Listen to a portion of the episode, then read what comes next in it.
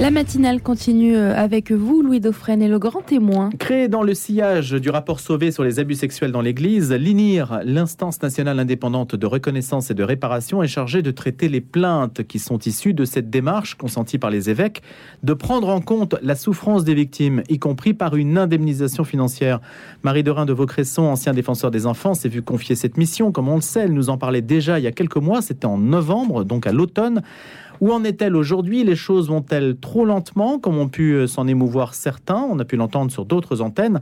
Alors nous la recevons ce matin pour faire un point d'étape sur ce sujet qui engage la crédibilité de l'Église à tenir sa parole. Bonjour Marie de Rhin de Vaucresson. Bonjour. Merci d'avoir accepté cette invitation. Au 31 mai, 736 personnes victimes s'étaient adressées à l'INIR. Au 10 juin, L'instant sera statué sur dix premiers dossiers de victimes, sachant que vous êtes euh, dans vos locaux, vous avez pris possession vraiment de vos moyens début janvier, c'est-à-dire il y a moins de six mois. Vous estimez donc que vous êtes dans les temps alors sur la structuration de l'instance, nous sommes indéniablement dans les temps euh, sur euh, la, capacité à accueillir les demandes et à démarrer les démarches dans l'accompagnement des personnes. Nous sommes euh, en retard, il faut le dire. Il y a trop de personnes qui attendent qu'un référent soit désigné pour pouvoir commencer la démarche de, de réparation avec, avec les personnes. Un référent, c'est une personne qui vous rappelle pour prendre en, en note ce que vous avez à dire et accueillir cette demande et puis conserver le lien. Oui, alors c'est surtout euh, construire la, démarche de, reconnaissance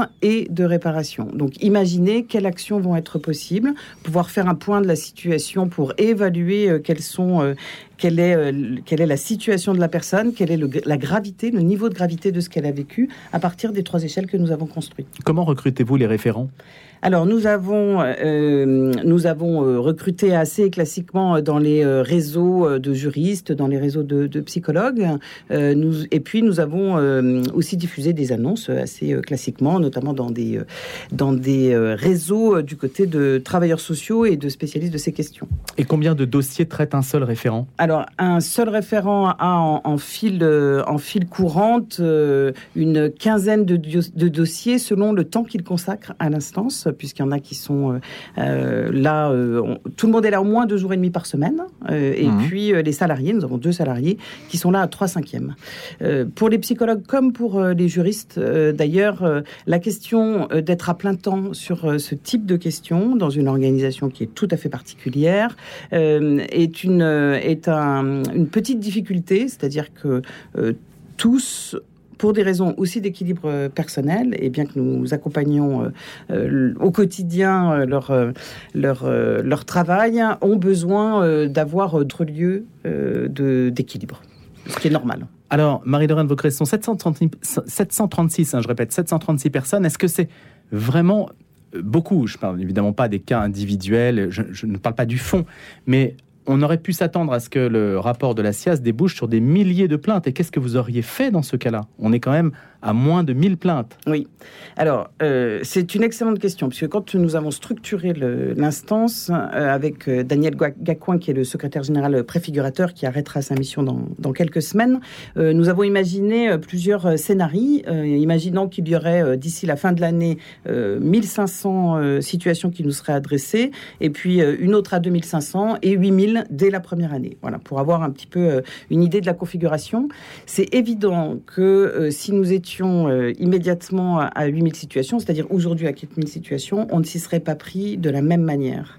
Euh, le fait d'avoir un nombre euh, finalement restreint de situations nous a permis d'aller sur ce qui est demandé dans la lettre de mission, une hyper individualisation et un accompagnement serré, serré des personnes. C'est ça qui prend du temps je, n'ai pas envie euh, personnellement, compte tenu de, des résultats aussi que, ça produit pour les personnes qui sont accompagnées, euh, de revoir à la baisse euh, la qualité de, l'intervention.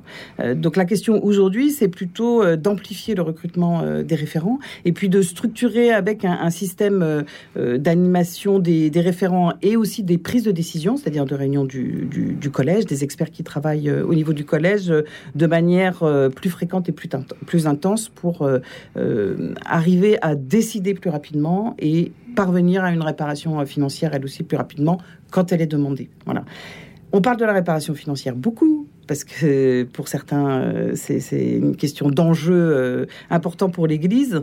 L'ensemble des autres types de, de réparation, c'est quelque chose qu'il ne faut pas négliger et ça prend du temps. Voilà, on a par exemple, euh, je vais vous donner un, exemple très précis. Hier, un référent me dit, une personne victime avait été reconnue comme victime, était entrée dans une démarche thérapeutique autour de l'art et un peintre avait réalisé un tableau à partir de son récit qui a été, euh, qui a été donné euh, à l'évêché euh, à l'époque, il y a 20 ans, hein, précisément, début des années 2000, ce qui veut dire aussi que l'Église était déjà mobilisée sur ces questions à certains endroits de manière très positive.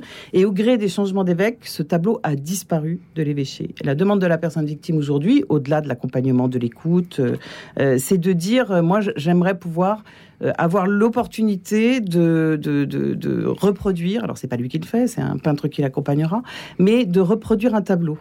Donc, ben voilà, très bien hyper intéressant comme démarche. Donc comment on, s'engage sur, ce, sur cette, sur cette dimension-là? Euh, Il faut trouver un peintre, euh, il faut engager la relation avec, euh, quasi art thérapeutique avec, avec la personne. Donc voilà, tout ça, ça demande un petit peu de Intéressant et, inattendu. Absolument inattendu, mais je vous assure que un des ressorts de l'instance, c'est d'associer les personnes victimes à, à la construction de, de, son fonctionnement et puis à sa vie courante pour adapter, ajuster en permanence ce que nous faisons. On a déjà réuni une première fois, les, collectifs d'associations. Et puis on est parti voilà, pour avoir ces rencontres régulièrement quand je dis que la créativité euh, et, et, le pouvoir d'agir des personnes victimes est absolument essentiel au fonctionnement de l'instance, euh, vous le voyez par cet exemple, euh, par exemple. Et puis je voudrais juste préciser aussi que quand on parle de dix situations qui ont été, au, bout desquelles nous sommes arrivés avec une décision de l'instance, il s'agit de la dimension financière. En réalité, on est plutôt à, une vingtaine de situations avec lesquelles, depuis janvier, nous sommes allés au bout, puisque les demandes étaient autres et qu'elles n'ont pu avancer par ailleurs demandes honorées au bout du compte, 10 portent sur le virement qu'elles se verront adresser euh, pendant l'été, puisque aujourd'hui, aucune somme n'a encore été virée. Non, non, non. On, sait pour 10 personnes ce que ça représente financièrement parlant, si on doit mettre justement un chiffre au-dessus des 10 premiers dossiers. Oui, pour, alors là, on est sur une moyenne qui est autour de 20 000 euros euh, pour, euh, pour euh, ces 10 premières situations. Donc 200 000 euros, pour l'instant, on est à 200 000. Exactement, avec, une, avec, une situation, avec des situations très dramatiques qui sont au-delà de 30 000 euros, et puis des situations qui, qui sont autour de 10 000 euros. Rappelez-nous, Marie-Dorin de Vaucresson, ce qui fait la, la, la, moyenne, en quelque sorte. Comment vous indexez la souffrance à un prix? Oui, ça c'est un exercice qui est extrêmement euh, difficile. Euh, nous avons euh, construit trois échelles, c'est-à-dire qu'on prend en compte les faits, c'est-à-dire sur l'échelle classique des violences, des violences sexuelles. On regarde aussi les manquements de l'Église, c'est-à-dire comment l'Église a réagi au moment où, euh, où les faits ont été euh, où, les faits se sont passés. Et puis euh, à la suite c'est-à-dire quand la personne a pris la parole quand elle a sollicité l'église quelle a été la réponse? Dans le temps puisqu'il y a des réponses qui se sont vraiment ajustées vous le savez au, regard de, de, de, ce qui s'est passé dans l'église et de la manière de traiter cette question là et enfin on mesure les conséquences pour la personne victime c'est-à-dire comment on arrive à objectiver le subjectif puisque évidemment la situation dans laquelle une personne se trouve euh, à 50 ans euh, n'est pas nécessairement euh, en lien direct, en, lien causal, enfin n'est pas dans une causalité directe entre ce qu'elle a pu vivre à 12 ans ou à 16 ans. Et ça paraît, ou à d'autres moments de sa vie d'ailleurs. Mais en tout cas, ce qui est intéressant, c'est de regarder que les mêmes faits ne produisent évidemment pas la même chose, que les contextes dans lesquels ça s'est passé ne ont une importance qui peut être absolument considérable sur ce qui se passera ensuite. Et le niveau de réponse, ça peut ça a été un point de discussion avec les personnes victimes. Euh, le niveau de réponse de l'Église, la qualité de la réponse est aussi un facteur déterminant. Et c'est important de se dire, ça c'est une leçon pour l'Église, et on en tirera des leçons dans le rapport annuel, qu'en réalité, sur cette dimension-là, c'est très souvent un facteur aggravant. C'est-à-dire que le fait de ne pas avoir eu de réponse a eu des effets très délétères sur la personne et fait monter le niveau de gravité de, de la situation. Ça, c'est une constante. C'est oui, c'est une constante sur les premières, sur les 150 premières situations qui ont été étudiées en détail par le secrétaire euh, général justement hein, pour avoir des repères euh, sur la mmh. gravité des situations. C'est une constante. Ce qu'on observe aussi, c'est que les personnes qui s'adressent à nous ont souvent vécu des faits graves qui ont eu des conséquences euh, importante et dramatique. ça veut dire aussi que pour l'instant, peut-être ça changera, les personnes euh, pour les faits les moins graves ne se sont pas adressées à nous. Et il y a aussi des personnes qui s'adressent à nous pour être comptées parmi les victimes en disant mais moi les réponses qui, ont, qui se sont déroulées après, que ce soit avec l'Église ou bien euh, grâce à la famille aussi, et c'est la question de la réaction de la famille est très importante, euh, n'a pas eu les conséquences aussi dramatiques que d'autres, mais je veux être quand même comptée parmi hmm. les victimes. Avant de poser quelques questions à Dominique qui est avec nous ce matin, et qui est une personne victime, est-ce que les victimes doivent raconter encore leur histoire? Alors, le principe, je, sais qu'il y a eu euh, des, difficultés dans ce sens-là, puisque des, personnes victimes s'en sont plaintes, s'en sont plaintes dans les médias, comme vous l'évoquez, et puis elles ont, pu l'aborder avec nous aussi. Euh, elles ont. Alors, il y a une question, c'est le, ressenti qu'elles ont, c'est-à-dire qu'est-ce que ça veut dire raconter son histoire? Euh, parfois, le fait de réévoquer les faits à partir des éléments que le référent a pu obtenir par d'autres biais, hein, le récit de la SIAZ, un dossier adressé par, par, par l'évêché ou par un diocèse, elles, elles ont le sentiment de devoir re-raconter. Euh, la formation euh, pour nous et l'information des référents est très claire. On n'est pas invasif, on ne fait pas raconter les situations. Si ça a été le cas, si ça allait plus loin que ce à quoi s'attendaient euh, les personnes victimes, évidemment c'est une difficulté. Mais vous ne vérifiez pas les faits, ce n'est pas votre objet. Alors, non, on, c'est pas. En fait, c'est pas nous qui vérifions les faits. C'est-à-dire qu'on prend pour euh, établir ce qui nous est dit et on s'adresse ensuite au diocèse pour confirmer la vraisemblance des faits, c'est-à-dire ce qui nous est dit est pris pour vrai et on s'adresse ensuite au diocèse ou, à l'enseignement catholique ou au mouvement catholique. Euh, hmm. euh, ça veut dire qu'il est supposé avoir l'info. Alors, ça veut dire qu'il est supposé avoir l'info. On n'a jamais eu de retour de personne, et notamment des évêques, pour nous dire on n'avait pas l'info. Hein. Euh, c'est-à-dire qu'en réalité, on a même des informations plus précises et les évêques vont parfois au-delà de ce à quoi on s'attendait. C'est-à-dire qu'ils font la corrélation avec d'autres victimes, ils font la, corrélation avec des événements euh, divers dans ce qui s'est passé, et ce qui nous permet d'ailleurs d'ajuster la gravité. Mais comment ça se fait ça? Ça veut dire qu'il y avait des archives, que tout était documenté? Ah bah, il y a dans un certain nombre d'endroits, les dossiers sont très bien tenus et très documentés, et c'est tout à l'honneur de, l'Église de France. Mais ça veut dire que ça aurait pu sortir plus tôt aussi bah, Ça, bien sûr. Mais ça, on le sait. On le sait depuis euh, le rapport de la SIAZ notamment. Marie de Vaucresson est notre invitée ce matin. On est en ligne avec Dominique, personne victime, comme je le disais à l'instant, et qui est donc en rapport avec l'INIR, l'instance, euh, l'instance de réparation, de reconnaissance et de réparation pour ces faits de pédocriminalité. Bonjour Dominique. Oui, bonjour. Merci d'avoir accepté de nous parler ce matin. Vous allez nous dire comment ça se passe simplement avec l'INIR aujourd'hui. Comment évolue votre, votre demande? Euh, écoutez, le premier contact euh, avec l'INIR remonte à, je pense, entre deux et trois mois. Euh, je n'ai pas la date exacte en tête, hein, mais de cet, ordre-là. Euh, j'ai été en, permanence en contact avec la même personne, mhm. la référente qui, qui, avait été qui avait été désignée. on est on est distant hein, de plusieurs centaines de kilomètres. pour l'instant, on s'est pas rencontré physiquement. Je ne sais pas si ça aura lieu et j'en n'éprouve pas un besoin impérieux. Euh, par contre, les entretiens téléphoniques, euh, il y en a eu 5 ou 6, 4 ou 5, disons environ 5 pour l'instant, euh, de plus en plus approfondis, d'une part parce que la relation s'approfondissait naturellement, une forme d'entente mutuelle, et des entretiens d'une durée, j'ai du mal à répondre, mais entre le quart d'heure et la demi-heure, je pense qu'il y en a qui ont atteint une heure d'ailleurs. Ah oui. Voilà. Oui, euh, oui, de façon, oui, je pense qu'il y en a un, qui, oui, il y en a au moins qui a dû attendre pas loin d'une heure, en effet. Est-ce que c'est conforme à vos attentes? Euh, J'allais répondre, j'allais répondre, j'avais pas d'attente, c'est pas exactement vrai, bien sûr. Euh, euh c'était, j'avais pas d'a priori sur la façon dont ça devait se dérouler. Euh, disons que le, dans mon souvenir, le premier entretien n'était pas totalement euh, satisfaisant, mais c'est peut-être normal, c'était une première prise de contact et, au fil des entretiens, effectivement, euh, le fait majeur que je peux dire, c'est que vraiment j'ai l'impression que euh, au jour d'aujourd'hui, au stade où on en est, tout ce que j'avais besoin de dire a été entendu. Enfin, il y a eu l'écoute, mais il y a eu l'entente aussi, quoi, et, vraiment euh, pris en compte, etc. Donc je ne sais pas comment c'est traité par la suite, mais moi je je sens aucune frustration de ce côté personnellement. J'ai vraiment l'impression que j'avais pu euh, dire tout ce que j'avais à dire. Je, voudrais signaler un autre point, c'est que euh, je suis arrivé avec une certaine inconnue sur le, si vous voulez, c'est des faits qui pour moi remontent à plus de 50 ans. Donc, c'est difficile quand il, il s'est strictement rien passé pendant 50 ans de savoir quelle est l'emprise exactement des, des faits anciens hmm. sur, sur la vie, la vie actuelle. Et et, donc j'ai été fortement encouragé par euh, ma référente. Euh, je l'avais déjà été par des gens de la SIAZ que j'avais rencontrés précédemment, mais euh, là fortement également, à essayer de trouver un, point d'écoute, force victime ou une cellule d'écoute du diocèse. Dans l'occurrence, là j'ai contacté la cellule d'écoute. Et en fait, avec quelques entretiens auprès de cette cellule, tout s'est d'un seul coup mis en place et enfin mis en place, révélé, j'ai envie de dire.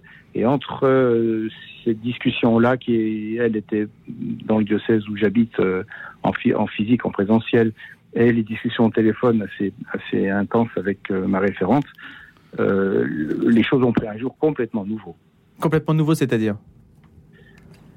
C'est-à-dire que d'un seul coup, effectivement, je me mettais à percevoir que cet événement qui avait plus de 50 ans avait, avait eu des répercussions tout au long de ma vie et on avait encore, si vous voulez. Euh, euh, et même par ailleurs, euh, parler, de ces, parler, aborder les faits d'une façon précise et répétée, régulière, permet, permet d'éclairer tout, tout, un, tout un pan de, de, de situations, mmh. de vécus qui, qui, sont, qui sont mal compris ou des fois à peine perçus, et d'un seul coup qui, qui, prennent une dimension une dimension tout à fait, euh, tout à fait nouvelle.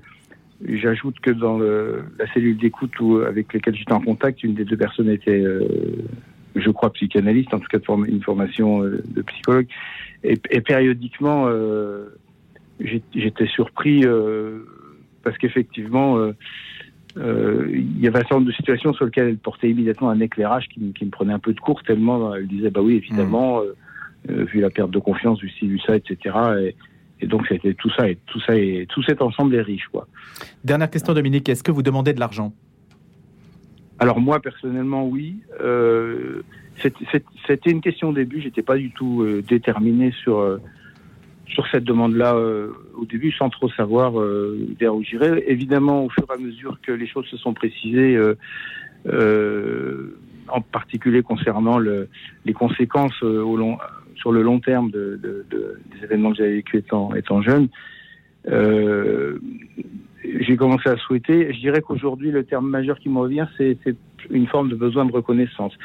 Dans la mesure où, dans la situation que j'ai vécue, moi, il n'y a jamais eu le moindre retour de l'Église. En fait, celui-là, s'il a lieu, ce que, je pense, hmm. sera, sera le premier retour euh, directement adressé à moi. Donc, pour l'instant, j'ai envie de dire, j'y tiens sous cet angle-là. Voilà, vous voulez que ce soit matérialisé, c'est ça?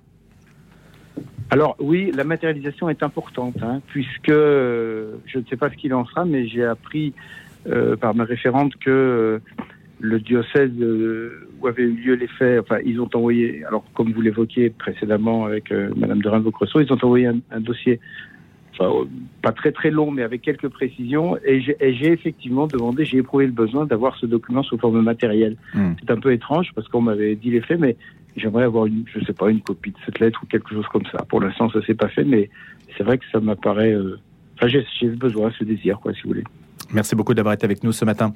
Dominique, donc personne victime en contact avec l'INIR, dont nous recevons la présidente Marie Derain de Vaucresson, l'instance nationale indépendante de reconnaissance et de réparation. Le cas de Dominique, euh, Marie Derain, il est, il est emblématique, il représente un, comment dirais-je, une sorte de moyenne par rapport aux au ressentis et aux demandes? En tout cas, il est, euh, est très juste et très, euh, euh, très précis sur la manière dont se, déroule la démarche. Hein. Dominique insistait sur la progressivité, par exemple, sur la durée des entretiens, sur l'intensité de ce qui peut y être abordé. Il, insistait aussi sur l'enjeu d'être dans un accompagnement parallèle ou complémentaire, avec une mise en cohérence de ce qui peut vivre avec l'INIR dans un autre lieu d'écoute pour lui. Ça, c'est extrêmement important. Donc le diocèse en l'espèce? Exactement, la cellule d'écoute. Et c'est important parce qu'on sait que, aussi qu'elles ont été critiquées et qu'elles ne fonctionnent pas toutes de la même manière.